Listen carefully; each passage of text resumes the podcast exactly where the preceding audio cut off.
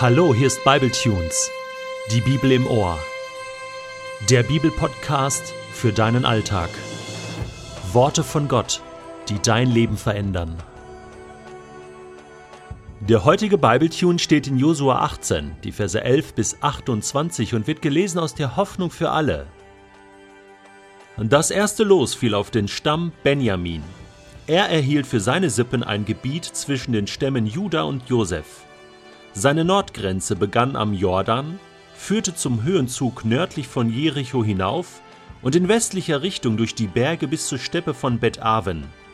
Von dort ging sie nach Luz, dem heutigen Bethel, auf den Höhenzug südlich an der Stadt vorbei, nach Atrot Ada hinab und bis zu dem Hügel, der südlich des unteren Bet Horon liegt. Dort wandte sie sich nach Süden und führte als Westgrenze bis nach Kirjat Baal, dem heutigen Kirjat Jearim, das zu Juda gehörte. Die Südgrenze verlief vom westlichen Stadtrand Kirjat Jearims bis zur Quelle Neftoach. Dann führte sie zum Fuß des Berges hinab, der westlich vom Hinnomtal und nördlich der Rephaim-Ebene liegt. Sie durchquerte das Hinnomtal südlich der Jebusiterstadt und erreichte die Rogelquelle. Dort wandte sie sich nördlich zur Schemeschquelle, weiter nach Gelilot, gegenüber dem Adumim-Pass und hinab zum Stein Bohans des Rubenitas. Sie verlief nördlich über den Bergrücken am Rande der Jordanebene, führte dann hinab durch die Ebene bis zum Hügel bei Bet Hogla, ging nördlich daran vorbei und endete am Nordufer des Toten Meeres, wo der Jordan einmündet. Die Ostgrenze bildete der Jordan. Dies war das Gebiet, das dem Stamm Benjamin und seinen Sippen gegeben wurde. Folgende Städte gehörten dazu: Jericho, Bet Hogla, Emek Ketzis, Bet Araba, Zemarayim, Bethel, Avim, Para, Ophra, Kefa Ammoni, Ophni und Geba. Es waren zwölf Städte mit ihren Dörfern.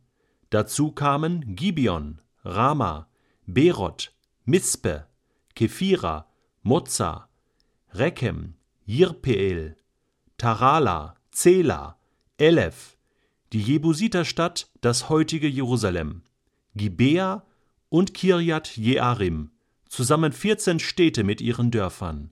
Diese Städte gehörten dem Stamm Benjamin und seinen Sippen. Es ist jetzt ungefähr 17 Jahre her. Da war ich mit meiner damaligen Verlobten, also meiner jetzigen Frau, auf einem Sommerlager irgendwo in Ostdeutschland in der Nähe von Neubrandenburg mit Hunderten von Kindern und wir hatten ein spannendes Thema und zwar das Thema Babylon. Israel, also die Stämme Israels waren im babylonischen Exil und wir haben das ganze Lager dann aufgeteilt nach den Stämmen Israels und ich und meine damalige Verlobte. Wir waren sozusagen Stammesleiter vom Stamm Benjamin. Und wir waren natürlich der coolste Stamm.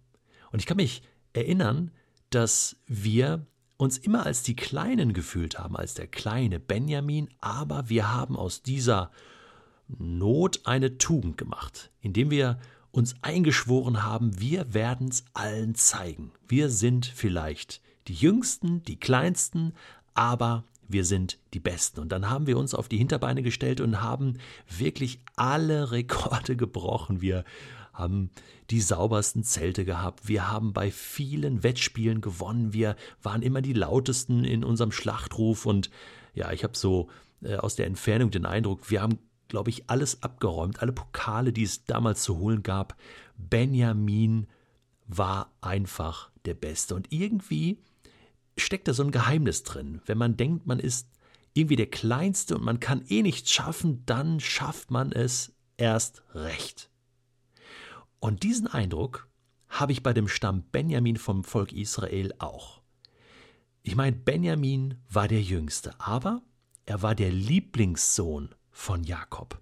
Es hat ihn ja fast das Herz zerrissen, als Jakob sozusagen in der Gefangenschaft bei Josef war, er hat ja diesen Becher damals geklaut und äh, ja, so schien es. Und dann hat Josef quasi seinen Bruder Benjamin in Ägypten behalten und, und, und Jakob ist fast krepiert daran.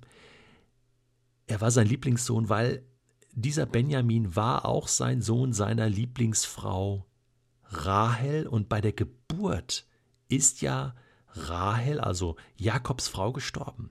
Und so hatte Jakob einen, eine ganz besondere Beziehung zu Benjamin.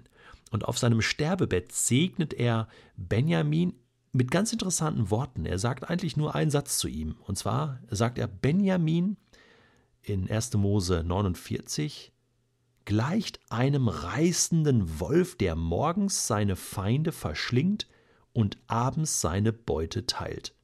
Ja, irgendwie kommt er gar nicht so äh, mir so klein vor. Der scheint also wirklich ein reißender Wolf gewesen zu sein. Klein, aber sehr, sehr stark. Das haben wir damals auf dem Sommerlager auch erlebt.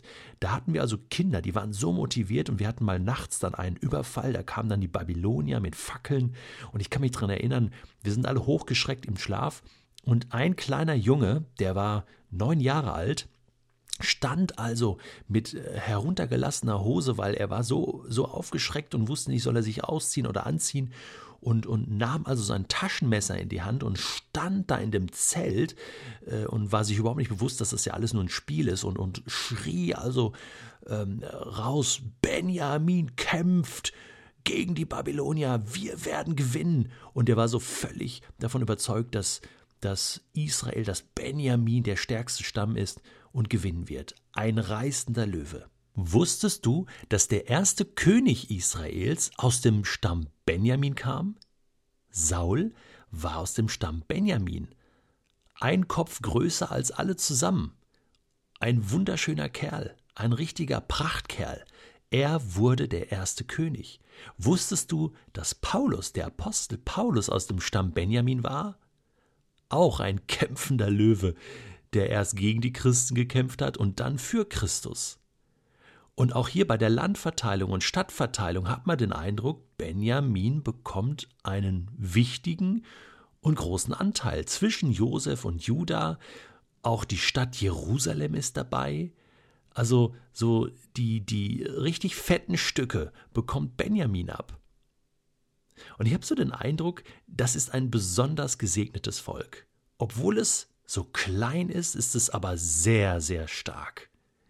Ich meine, man sieht es auch heute. Die, die Kleinen, die haben es ganz schön in sich. Wusstest du, dass Lionel Messi nur 1,69 groß ist? Ich meine, die richtig guten Fußballspieler sind alle irgendwie größer und stärker und kräftiger. Er wird ja äh, in der argentinischen Sprache der Flo genannt, weil er so ein Leichtgewicht ist, aber er ist schon ein paar Mal Weltfußballer des Jahres geworden. Genauso wie Dustin Hoffmann, den ich sehr schätze als Schauspieler, der ist nur 1,66 groß. Der ist kleiner als meine Oma. Ja, aber ein, ein, ein Schauspieler, der ein Oscar nach dem anderen abgeräumt hat und ich liebe seine Filme. Kleine Menschen, die haben es irgendwie drauf. Die sind sich bewusst, ich bin klein und ich muss mehr leisten. Ich muss kämpfen wie ein Löwe.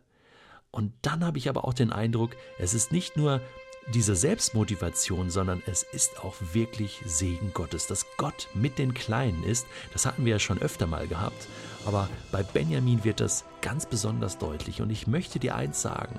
Vielleicht heißt du ja zufällig Benjamin oder du denkst, du bist zu klein oder zu schwach oder du kannst nichts bewegen im Reich Gottes. Ich möchte dir aus Offenbarung 3 etwas vorlesen, und zwar aus dem Brief an die Gemeinde in Philadelphia. Da spricht Gott selbst, ich weiß, was du getan und geleistet hast. Siehe, ich habe eine Tür geöffnet, die niemand verschließen kann. Deine Kraft ist klein, doch du hast an dem, was ich gesagt habe, festgehalten und dich unerschrocken zu mir bekannt. Und dann heißt es, denn wer durchhält und den Sieg erringt, den werde ich zu einer Säule im Tempel meines Gottes machen, er wird dort immer bleiben. Und er soll den Namen meines Gottes tragen, und er wird ein Bürger des neuen Jerusalem sein, der Stadt, die Gott vom Himmel herabkommen lässt. Auch meinen eigenen neuen Namen wird er erhalten. Hört genau hin und achtet darauf, was Gottes Geist den Gemeinden sagt.